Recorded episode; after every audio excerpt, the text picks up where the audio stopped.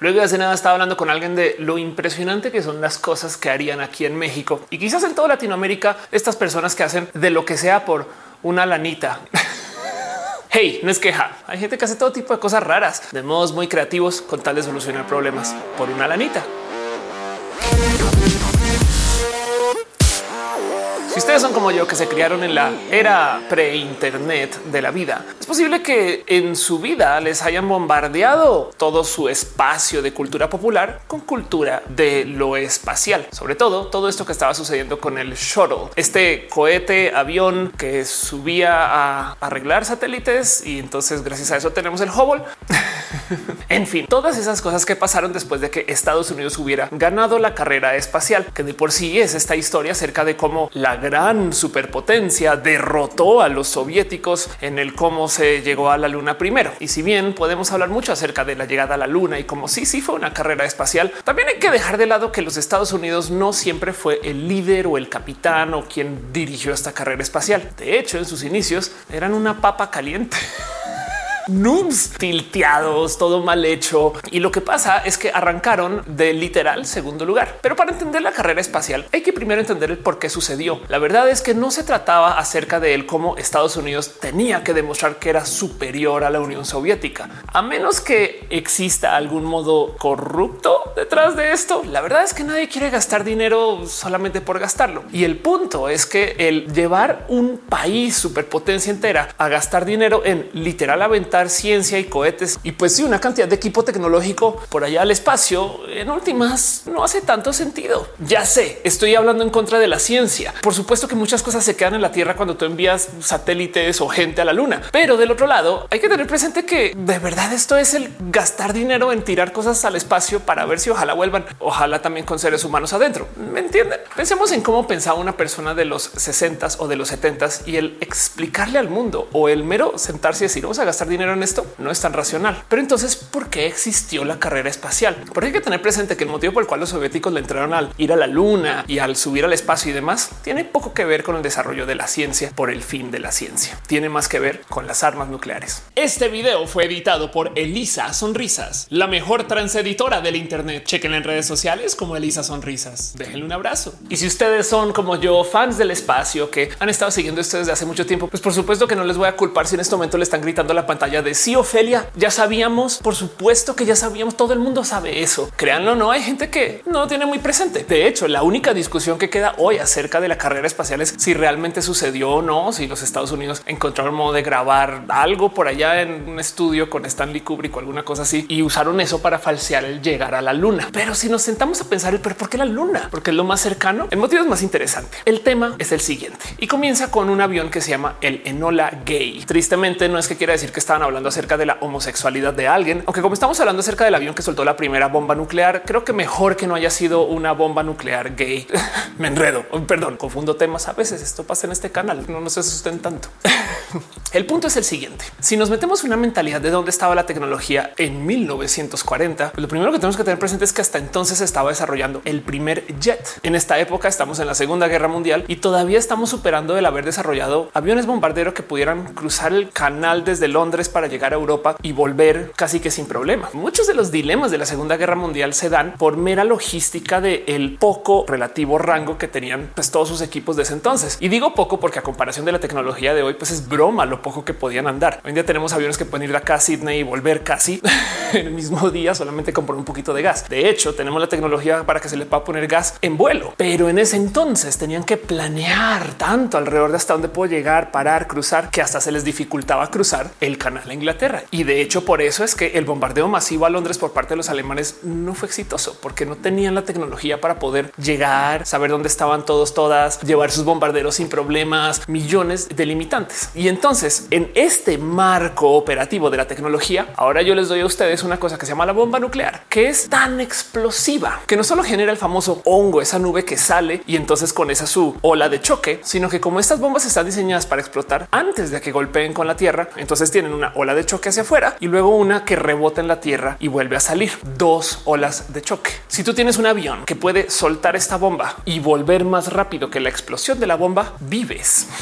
Pero para entonces los mejores bombarderos que tenían ni siquiera eran jets. Entonces imagínense ahora pensar el cómo hacer que los pilotos sobrevivan. Y de hecho, en algunas de estas ocasiones a veces se consideraba el pues puede que no. Chequen este recuento. Cuando cae el Little Boy de 10 mil libras, el avión se tambalea violentamente hacia arriba. Tibets, el piloto, inicia maniobras evasivas y luego lleva a que el avión se la dé con fuerza para poder intentar regresar a la base. 43 segundos después, la bomba detona a su altura predeterminada de 1900 pies con una fuerza de 15 mil toneladas de TNT y con eso se genera la famosa nube en forma de hongo. Explosión violenta que de hecho empuja al Enola Gay, pero que afortunadamente no lo destroza. Así que inherentemente la primera cosa que se comenzó a discutir como dentro del círculo de capacidades tecnológicas militares de los 50 entrando a los 60 no necesariamente era el estas son las bombas nucleares, sino el cómo hacemos para que lleguen a donde queremos que exploten. Y para eso se comenzaron a diseñar millones de soluciones. De hecho, este es el momento cuando se comienzan a hacer estos raros pactos entre naciones, porque al yo ser una nación aledaña a un enemigo de Estados Unidos, me vuelvo una nación atractiva para Estados Unidos porque yo puedo tener aquí todas sus armas nucleares para poder disparar a llegar allá, ya que desde Estados Unidos no las pueden disparar. No existían cohetes que llegaran desde Estados Unidos hasta la Unión Soviética y viceversa. La crisis de los misiles cubanos, pues lo mismo al revés. En esencia, lo que quería la Unión Soviética es que Estados Unidos retire misiles de sus vecinos y pues el único modo en el cual se les ocurrió hacerlo fue ir y poner misiles cerca de Estados Unidos. Cuando se topan que hay misiles en Cuba es que Estados Unidos de repente dice ahora sí nos pueden atacar. Antes de eso había una seguridad relativa y sí, justo aquí es que comienza el desarrollo de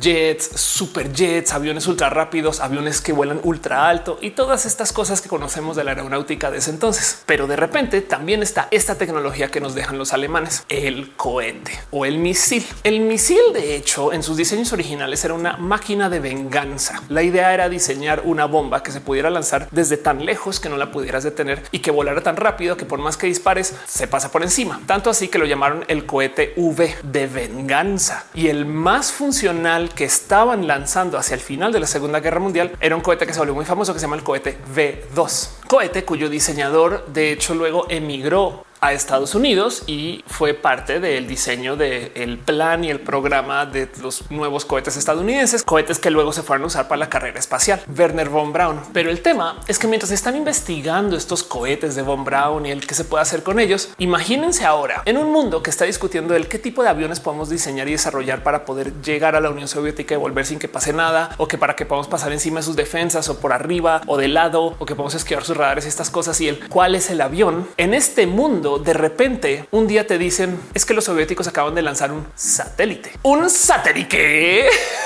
una bola de metal que está volando por encima de los Estados Unidos, que se lanzó desde la Unión Soviética, está en órbita. ¿Cómo le ves? Y miren, esta es la locura de Sputnik, no la vacuna, el satélite. Sputnik fue un invento soviético que se hizo para de muchos modos poder comunicar si quisiéramos, ya estamos encima de su territorio. Desde acá lo podemos ver todo. Sputnik no se desarrolló por la ciencia de Sputnik, se desarrolló para poder comunicar tenemos superioridad. Y el 4 de octubre de 1957 se lanza desde uno de estos cohetes un equipo que literal es una bola de 50 centímetros de diámetro con antenas cuya misión es solamente hacer ruido. Sputnik de hecho transmitía desde ahí arriba en frecuencias que estaban diseñadas para que pues una persona con un radio hasta de amateur lo pudiera sintonizar. Entonces, por fines de la ciencia le decían a la gente, sí, si quieres, escúchalo, qué bonito, cuando la realidad es que el mensaje que querían dar es un estamos encima de territorio estadounidense. ¿Cómo le ves?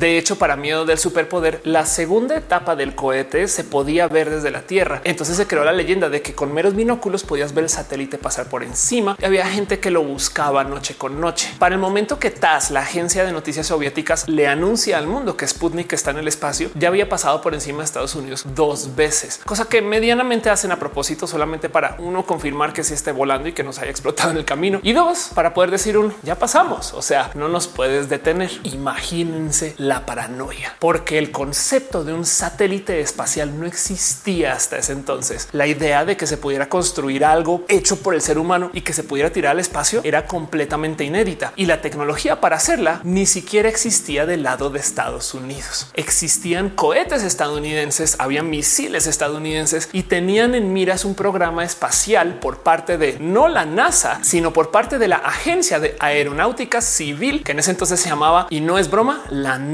NACA. Estaba tratando de construir cohetes que eran nacos NACA estaba tratando de construir cohetes que finalmente no volaban, que cuando le anunciaron al mundo que los Estados Unidos también tenía esa tecnología e hicieron una transmisión por tele para decirle a todo el mundo qué tan bonitos eran sus lanzamientos, se les cae el cohete y que encima de eso ni siquiera tenía la tecnología del poder poner un satélite en órbita. Estaban a meros chances tratando de hacer pruebas con sus cohetes porque querían desarrollar un programa de cohetes intercontinentales balísticos que pudieran llevar bombas nucleares al otro lado sin el uso de bombardero. Eso era el sueño en esta época. Considerar que tú puedes lanzar desde tu país algo que le dé la vuelta al mundo y llegue al otro lado. Los demás no les importaba absolutamente nada. Si nos ponemos a pensar que Sputnik en ese entonces era una radio que estaba transmitiendo y tú te acabas de dar cuenta que esto se puede hacer, por supuesto que vas a pensar, obviamente es más que una radio. ¿Qué tal que sea una cámara? ¿Qué tal que tenga algo y lo suelte y caiga y ya bomba, no sé, biológica? ¿Qué tal que desde arriba eh, algo pase? Y por eso es que se comienza a desarrollar el programa soviético de vamos a lanzar a seres humanos allá arriba y vamos a ver no más dónde los podemos poner. Porque si bien el concepto del satélite humano fue un invento de un soviético en 1954 que se acaba lanzando en 1957, la idea era hacer una cosa que se llama el objeto D, que en esencia es una cápsula que puede llevar a seres humanos o a perros, como lo hicieron en un momento, para poder no más tener a alguien ahí arriba. Y de nuevo, el tema era el poderle comunicar a Estados Unidos lo lejos que se puede llegar con esta tecnología. ¿Por qué se decidió ir a la luna? Pues sí, es una de estas cosas que famosamente John F. Kennedy un día dice, no porque sea fácil, sino porque es difícil. Cuando la verdad es que el motivo por el cual se decidió ir a la luna es porque los soviéticos querían comunicarle a los estadounidenses, mira, nuestros cohetes son tan buenos que los podemos enviar a la luna y vuelven, a diferencia de los suyos. Pueden ir a donde les dé la gana. Somos libres, dominamos el espacio. Mira lo largo que es mi cohete. Mira todo lo que se proyecta mi cohete. Mira hasta dónde llega mi cohete. Me acuerdo una escena de Star Trek donde Data de repente le dice al comandante Riker, me acaban de dar un beso en la bahía de torpedos. Y el otro güey, actor espectacular, así como de ok, y qué significa eso? No como sin reacción. Entonces, no mames, güey, la línea más chistosa de todo Star Trek. En fin, perdón. Volviendo al cuento, quiero dejar en contexto todo esto de la paranoia estadounidense acerca de la capacidad de los soviéticos, porque parte del motivo por el cual esto sucedió es que el año anterior del lanzamiento, en el 56, Nikita Khrushchev no tuvo ningún problema con dejar el fino comentario de los vamos a enterrar. Imagínense esto, que la persona que está a cargo de los misiles nucleares que ahora sí existen, que está diciendo los vamos a enterrar, ahora también dice, ah, mira, estamos acá encima, venimos de visita, solo tomar fotos, ¿eh? o sea, no, no te preocupes, caso. Porque lo importante de todo esto es que Sputnik cambió todo. Sputnik no solo inspira, sino que lleva a Estados Unidos a crear la NASA, que ahora conocemos como la Agencia Espacial del Mundo o alguna cosa así, que luego se vuelve la flota estelar de un modo u otro y esas cosas que pasan en Star Trek. Pero la verdad es que esto viene del hecho de que Estados Unidos tenía que responder de un modo u otro. No solo creó la NASA para que eh, de en esencia tomara forma el programa espacial, sino que también pasó la ley de educación para la defensa nacional de 1958 que en esencia era un programa federal para incentivar a las escuelas y a las universidades para que le enseñaran más a los y las estudiantes cosas que se relacionen con esto que tengan que ver con el desarrollo de, pues, de la carrera espacial, ingenierías, matemáticas, todas estas ciencias que tienen que ver con el llevar a los seres humanos a la luna y demás para que se preparen para lo que viene en el futuro, porque claramente los aviones ya no son el futuro, sino ahora son los cohetes. Y entonces acá nos topamos con una situación fenomenalmente bonita, que es que la NASA cuando arranca no solo tiene la misión de equiparar a lo que sea que están haciendo los soviéticos, sino que no tiene la más mínima idea de cómo actuar para hacerlo. Porque acuérdense que la NASA viene de NACA y NACA está haciendo cohetes que se caen. Entonces el programa inicial de la NASA genuinamente era pues, tratar de ver qué es lo que están haciendo allá. Y del otro lado, los soviéticos estaban trabajando en el objeto de cápsulas que se pudieran encaminar encima de los cohetes para que los cohetes fueran vías de transporte para cualquier cosa, pero que si en cualquier momento podríamos retirar esa cápsula, entran ahí ojivas nucleares. Eso es un invento ruso. De hecho, si lo piensan, los diseños de la tecnología de entonces estaban pues dándole vueltas al ah, se puede tener un satélite. Ok, el cohete tiene que tener este tipo de formas y así es como se va a usar y se va a lanzar. Miren, no puedo repetir lo importante que es el diseño del objeto de para el cómo la NASA comienza a desarrollar sus proyectos, porque es que lo importante de esto y de lo que les quiero contar hoy es de la historia de cómo le hizo la NASA para alcanzar a los soviéticos gracias a los mexicanos. Los años después del 57 para la carrera espacial son muy entretenidos de pues, darle seguimiento porque cuentan una historia muy diferente a lo que tenemos en memoria de cómo los estadounidenses llegaron a la luna. Estos son los años en los que los soviéticos están ya enviando cosas a la luna y los estadounidenses no más no saben qué hacer. Sus cohetes todavía no funcionan y mientras tanto el proyecto lunar con Luna 2 y Luna 3 ya comienza a dar resultados que se le pueden compartir al mundo. Luna 3 en esencia trae fotos del otro lado de la luna que de nuevo y para que no se les pase son fotos que se toman con filme que los soviéticos le robaron a la CIA de alguna misión en particular, no más para decirles mira cómo usamos el material de tus espías para ir a tomarle fotos a la luna. Recuerden que la idea de la carrera espacial era nomás medírsela. Y el punto aquí es que los soviéticos la tenían más larga,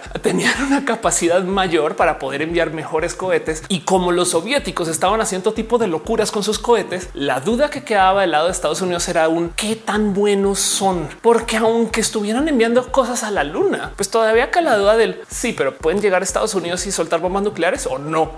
Evidentemente, si algo pueden hacer, si pueden llevarlos tan lejos, pero qué tan lejos, a qué velocidad, desde dónde se pueden lanzar o se tienen que lanzar, porque entonces en este programa antinuclear o de defensa contra las armas nucleares, si tú sabes desde dónde salen, por lo menos puedes tener un ojo puesto a ver si ya viene ahí la locura y se acabó el mundo y te puedes ir despidiendo. En fin, hablemos entonces del qué fue lo que pasó con México y qué tiene que ver México con esta sopa de noticias. Pues el tema es que es muy posible que el motivo por el cual la NASA pudo alcanzar a los soviéticos y llegar a la luna antes haya sido gracias a que un espía mexicano le dio la anita a una persona y le solucionó un problema a los gringos. La historia va así. Los soviéticos muy empachados de sus logros comenzaron a hacer exposiciones mundiales de sus desarrollos tecnológicos. Una gira que se encargaba de mostrar al mundo todas las cosas que existen dentro del bloque comunista y las cosas que se pueden desarrollar y lo avanzados que son sus sistemas, marketing o propaganda, como le quieran ver. Y en varias de sus paradas, por supuesto que llevaron su ingeniería espacial. De hecho, mostraban en público las cápsulas de Luna, las que estaban subiendo encima de sus cohetes. Y por supuesto que ahí van los gringos corriendo para ver cómo son y de qué tamaño. No necesariamente porque también querían ir al espacio por fin de ir al espacio, sino porque si tienes acceso a esas cápsulas, pues puedes saber qué tan buenos son sus cohetes, cohetes que no estaban en la gira de la tecnología. En París lograron confirmar que la cápsula que estaban mostrando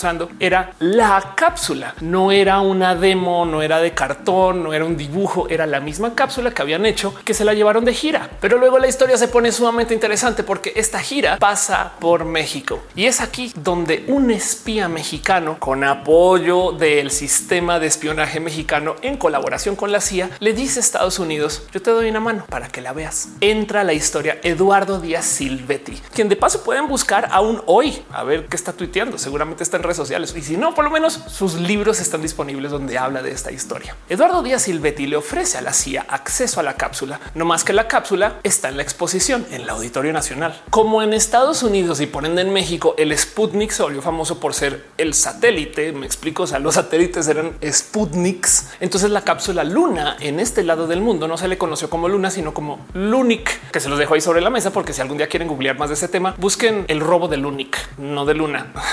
se robaron la luna. Uy, qué romántico. Lunik entonces estuvo en exposición un día y Eduardo Silvetti se esperó hasta el último momento en el que tuvieron que literal pues meter en una caja la Lunik para transportar y ojo al recuento para poder sacar la información de la nave. Díaz Silvetti junto con otros compañeros y con el agente Robert San Bernardi de la CIA coordinaron para poder secuestrar el camión. Se esperaron a que el camión ya estuviera cargado y listo para llevar y muy a la mexicana en buen sentido le pagaron una lanita ahí al camionero para que él se dejara ir a otro lugar durante la noche y luego en la mañana pudiera acabar la entrega. Dinero que el chofer recibe se va a una otra dirección en el último momento posible y luego él muy cómodamente lo llevan a un hotel para que descanse y pase la noche y le devuelvan su camión al otro día. Díaz Silvetti entonces dirige un operativo donde entra en el camión a un le llaman deshuesadero, pero era más como un espacio abierto, como un espacio muy como de bodega abierta donde podrían operar que tuvieron que modificar en silencio porque al entrar el camión era tan grande que no entraba por la puerta Entonces ahí los ves a la mitad de la noche tratando de quitar como el aviso y de la puerta para que pueda entrar y donde luego llegan al otro lado y escúchenme esto, se estacionan en una esquina donde cubren el camión e instalan francotiradores por si acaso. Ahora el recuento de Silvete dice que los francotiradores no estaban mirando hacia afuera, sino hacia adentro por si hubiera algún problema por parte del desamblaje de la máquina o si llegaran los soviéticos, entonces los estadounidenses se mostraran en pro de detener a los mexicanos por si algo Sara. Eu. Uf. Pero bueno, entre agentes de la CIA, científicos, gente mexicana, lo que hicieron por las próximas horas fue literal desarmar la caja de tal modo que se pudiera volver a armar. De hecho, varios de los sellos, las estampas, las cosas que tenía puestas, las tuvieron que mandar a hacer a la mitad de la noche mientras seguían todavía operando con la máquina en sí. Y tienen que tener en cuenta que como estaba dentro de una caja, lo que hicieron fue que se descolgaron con cuerdas desde afuera para no desarmar más de lo necesario y comenzaron a analizar todo de tal modo que no se pudiera dar cuenta nadie de que la analizaron. Todo lo que fuera fluido se lo quitaron, no más para medir, pesar, entender de qué opera, todo lo que se pudiera rascar, todo lo que se pudiera tocar y sobre todo todo lo que se pudiera fotografiar, se fotografía. Todo esto se hace además a luz de linterna y sobre todo sabiendo que lo tienen que volver a armar y que no pueden dejar indicios de que lo desarmaron. Imagínense un tornillo mal puesto, imagínense una pieza que se le haya caído alguien ahí de repente la tapita de la pluma. Si resulta que es una pluma que es hecha en Estados Unidos, entonces soviéticos se podrían enterar que su nave ha sido comprometida. Saben, imagínense la paranoia del desarmar esto de estos modos, porque además de nuevo, la historia que se cuenta normalmente alrededor de estas historias es el claro, es que Estados Unidos quería alcanzar a la Unión Soviética en sus capacidades, cuando la verdad es que el motivo por el cual se estaba analizando la cápsula era no para saber mucho de la cápsula, sino del cohete que la disparaba, porque de nuevo la incógnita aquí era el qué tan buenos son las capacidades de lanzamiento nuclear soviética. Y como esta cápsula en esencia es el reemplazo de una ojiva nuclear o dos o diez. Entonces pues, necesitamos saber cuánto tiempo le va a tomar llegar, qué capacidad de carga tiene, qué velocidad lleva, todas esas cosas. De hecho, esta investigación que les tomó 12 horas, o sea, a las 6 de la mañana ya habían devuelto la cápsula, les lleva a poder medianamente determinar el tamaño del cohete, el tipo de combustible que usa el cohete y sobre todo la capacidad de lanzamiento que tiene. Para que entiendan lo importante que fue esta investigación, el cohete que lanzaba Lunik o Luna en ese momento es un cohete que se le conoció como el R7, que sigue en uso. Es el mismo cohete que se usa hoy en día para lanzar a todos los astronautas que van a la estación espacial hasta ahorita que llegaron los nuevos cohetes de Elon Musk. Pero estamos hablando de que esto es una historia de finales de los 50 y de cómo el aprender de esta tecnología en ese entonces ya le daba un poder de predicción a Estados Unidos, pues que se mantuvo por muchas décadas. La otra cosa que le era de mucho interés a los estadounidenses era tratar de analizar el quién fabrica qué, porque entre las válvulas de presión, manómetros, entre los equipos, vidrios, los materiales en sí, igual y era posible que capaz si algo fuera estadounidense o fuera de algún país aliado, cosa que en ese entonces, pues por un lado sería de algún modo posible traición o del otro lado sería algún modo de poder apretar o jalar tuercas para que a los soviéticos no les vaya bien a los estadounidenses. Y saben como que esta información les era muy importante también por eso. Y lo digo porque tengan presente que, por ejemplo, parte del desarrollo del programa nuclear estadounidense era con partes y material soviético que tenían que comprar escondidas para poderlo hacer en Estados Unidos.